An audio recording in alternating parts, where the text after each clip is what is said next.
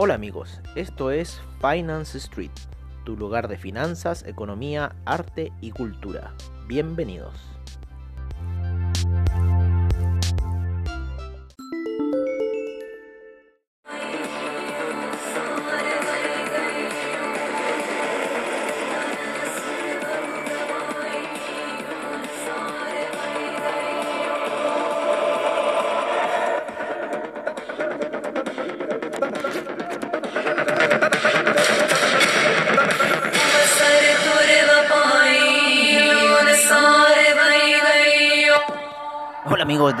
Finance Street y bienvenidos al After de los After en el After Street de Finance Street, donde estamos viendo los últimos movimientos que se han generado en el criptomercado hoy día, dando un susto, Bitcoin llegando a niveles de 40 mil con 750 mil millones de capitalización bursátil, igualando a la capitalización bursátil de Tesla.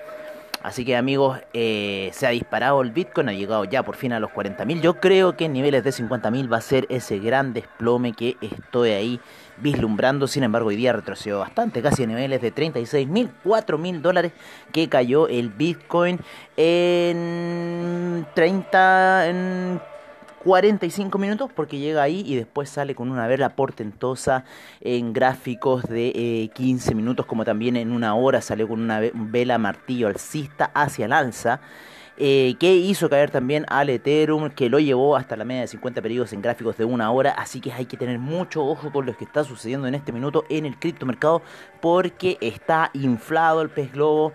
El reventón puede venir en cualquier minuto, así que hay que estar atentos a lo que va a pasar con los movimientos del criptomercado, recordándolo aquello que pasó allá en el año 2017, que hubo este mismo tipo de alza y eh, luego vino ese gran desplome ya los meses siguientes parte eh, cerrando diciembre y comenzando enero y luego el retroceso que llevó a Bitcoin eh, hasta el mes de diciembre, por lo menos a los más mínimos que tuvo. Luego tuvo otro mínimo en marzo de este año, cuando fue la gran incertidumbre de los mercados, ahí en febrero-marzo, y eh, llega también Bitcoin a niveles bastante bajos para luego estar ahora casi a 10 veces ese valor que llegó aproximadamente en marzo.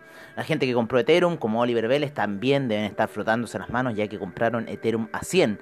Han aumentado por lo menos unas 12 veces el valor eh, de esta criptomoneda en lo que va en las transacciones actuales. Así que está disparatado el criptomercado, las transacciones por lo menos en Tether han aumentado y todo está volando en lo que es el criptomercado en general. Hoy día también voló, eh, voló el, ¿cómo se llama?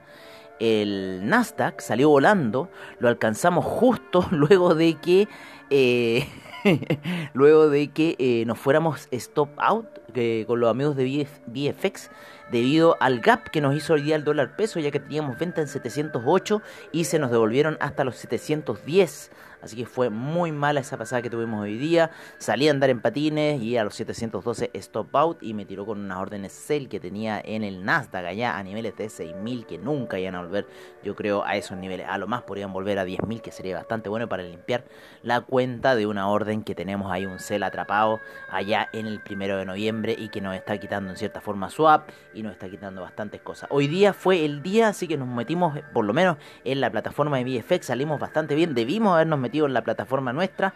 Eh, pero no sé, esas cosas que eh, también que me, llamaron por teléfono y que justo estaba, las velas de una hora fueron perfectas, la salida en 15 minutos fue asombrosa eh, y hoy día fue uno de los que más rentó el Nasdaq. Así que siempre hay que tener en cuenta estas situaciones, porque ayer fue el día del Dow Jones, el día del Russell 2000, del SIP pero hoy día le tocó al Nasdaq esta situación que venía atrasada en cierta forma y que lo hace llevar nuevamente a los máximos máximos techos que ha logrado el Nasdaq así que está en una situación de doble techo hay que esperar la lateralización hay que esperar ya eh, los mercados se van a calmar yo creo en vista a la noticia de las 10 y media de la mañana horario de Chile, 8 y media de la mañana horario eh, de Nueva York, que es el non-fan payroll, el cual ya lo bajaron la perspectiva a 77 mil.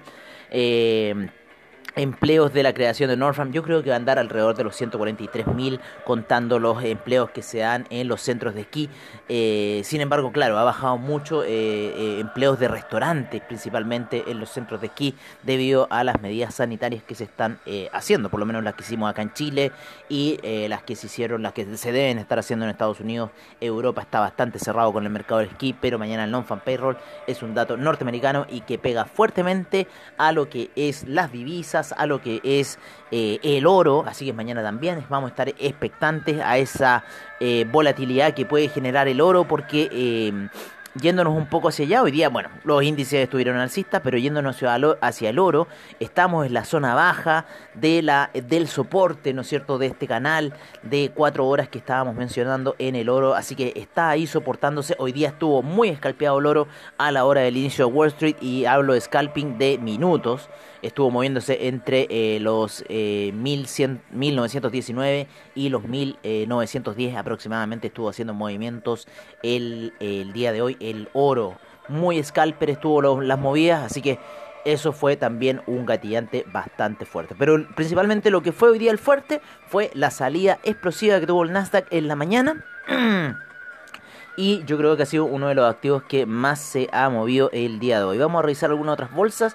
El índice alemán estuvo muy lateral, muy apoyado en la media de 20 periodos en gráficos de una hora. Ayer tuvo una muy bonita salida el DAX.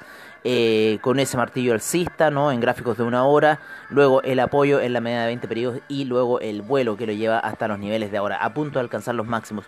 Hoy día el índice español estuvo cayendo, sin embargo se apoyó ahí, le resistió, le dio soporte esa media de 20 periodos y pudo salir airoso de las situaciones el índice español. El CAC también hoy día estuvo bastante lateral en realidad en sus operaciones y bueno, el China 50 disparado el día de hoy al cierre.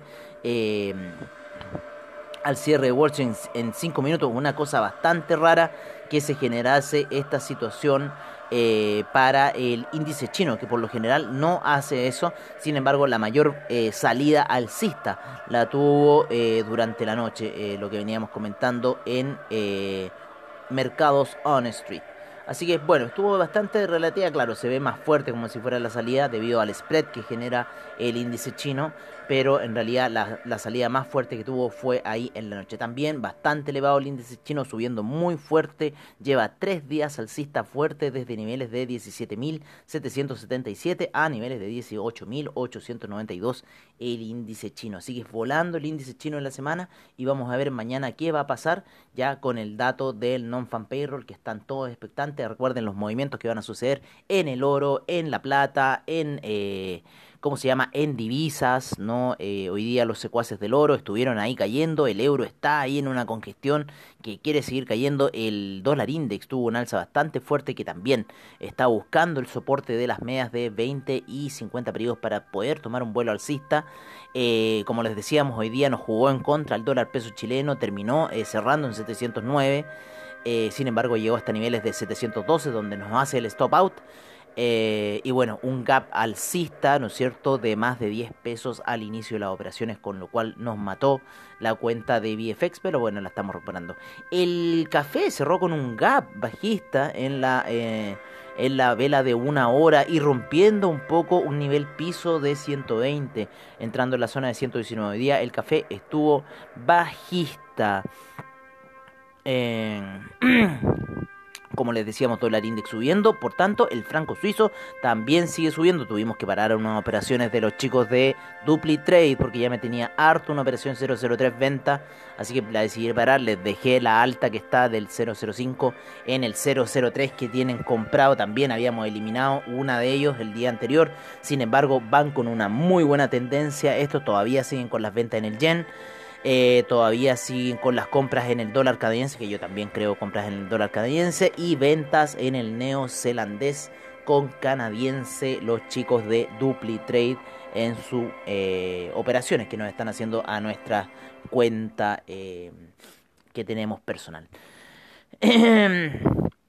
¿Qué más? ¿Qué más? ¿Qué más? ¿Qué más? ¿Qué más? Bueno, en los movimientos del criptomercado, ojo con estos movimientos, hay que, hay que estar en vigilia. En este, en este minuto ya está cayendo el Bitcoin en velas de 15 minutos. Vamos a ver qué va a hacer, si va a soportar eh, eh, con la media de 50 periodos o sea a querer matar hasta la media de 200 periodos. Está empezando una venta aproximadamente mm, ligeramente fuerte en estas primeras eh, situaciones. Así que estamos con un ojo ahí en ese Bitcoin que está dando que hablar, está dando que decir, puede que vaya a la media de 200 en gráfico de 5 minutos.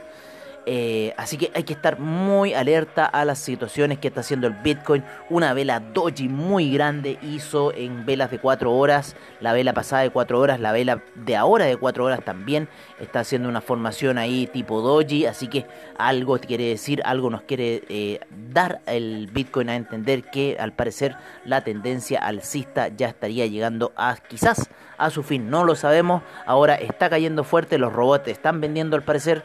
Así que bueno, apoyado en la media de 50 periodos, hay que estar ahí monitoreando el Bitcoin que no quiere caer fuerte hasta este minuto, pero ya vamos a ver, va a empezar a hacer esta oscilación, así que recuerden un poco esta situación, va a estar bastante vibratoria por lo menos, y yo creo que quizás el gran ataque puede venir el fin de semana, así que ojo con los movimientos que está haciendo el Bitcoin, ojo con los movimientos que se vengan a la noche para el Bitcoin. El cobre hoy día alcista termina en 3,7. El cobre ya está a niveles de 3,7. Sigue subiendo disparatado. Hoy día no se justifica para nada la, el alza eh, del dólar peso, salvo que eh, Hacienda haya querido eh, hacer que le subieran un poco el precio al dólar para poder vender los paquetes que tiene de dólares, ya que tiene que vender más de 2 mil millones de dólares. Hacienda ha perdido ya más de 20 mil millones de, pesos chilenos eh, en cierta forma por no haber vendido a niveles de 800 y haber inyectado un poco con liquidez el mercado del dólar y haber hecho caer de otra forma esta situación y haber tenido mejores ganancias para el país. Así que 20 mil millones de pesos aproximadamente hemos perdido con esa no operación de venta a los 800. Así que yo creo que lo hicieron subir porque con eso recuperaban ya con 10 pesos bastante, eh, porque estamos hablando que ellos tienen millones de dólares y que están vendiendo estos paquetes de dólares al mercado eh, para poder eh, paliar todo el tema de liquidez que requiere este tema del coronavirus. El petróleo bastante lateral, así que los hidrocarburos como el petróleo para calefacción, la gasolina se mantuvieron bastante laterales. El gas, ahí recuerden la resistencia de la media de 200, no lo tomen como un soporte tómenlo como una resistencia, está dando señales bajistas, está marcando aquí eh, dos velas, ¿no es cierto? Martillo bajista y al parecer la vela de entrada de ahora también eh, quiere ser eh, martillo bajista. Así que ojo con el gas que al parecer puede tener un retroceso el día de hoy, así que hay que estarlo monitoreando ahí un poco lo que puede suceder con el gas. Pero hay un martillo bajista previo en la vela de 4 horas.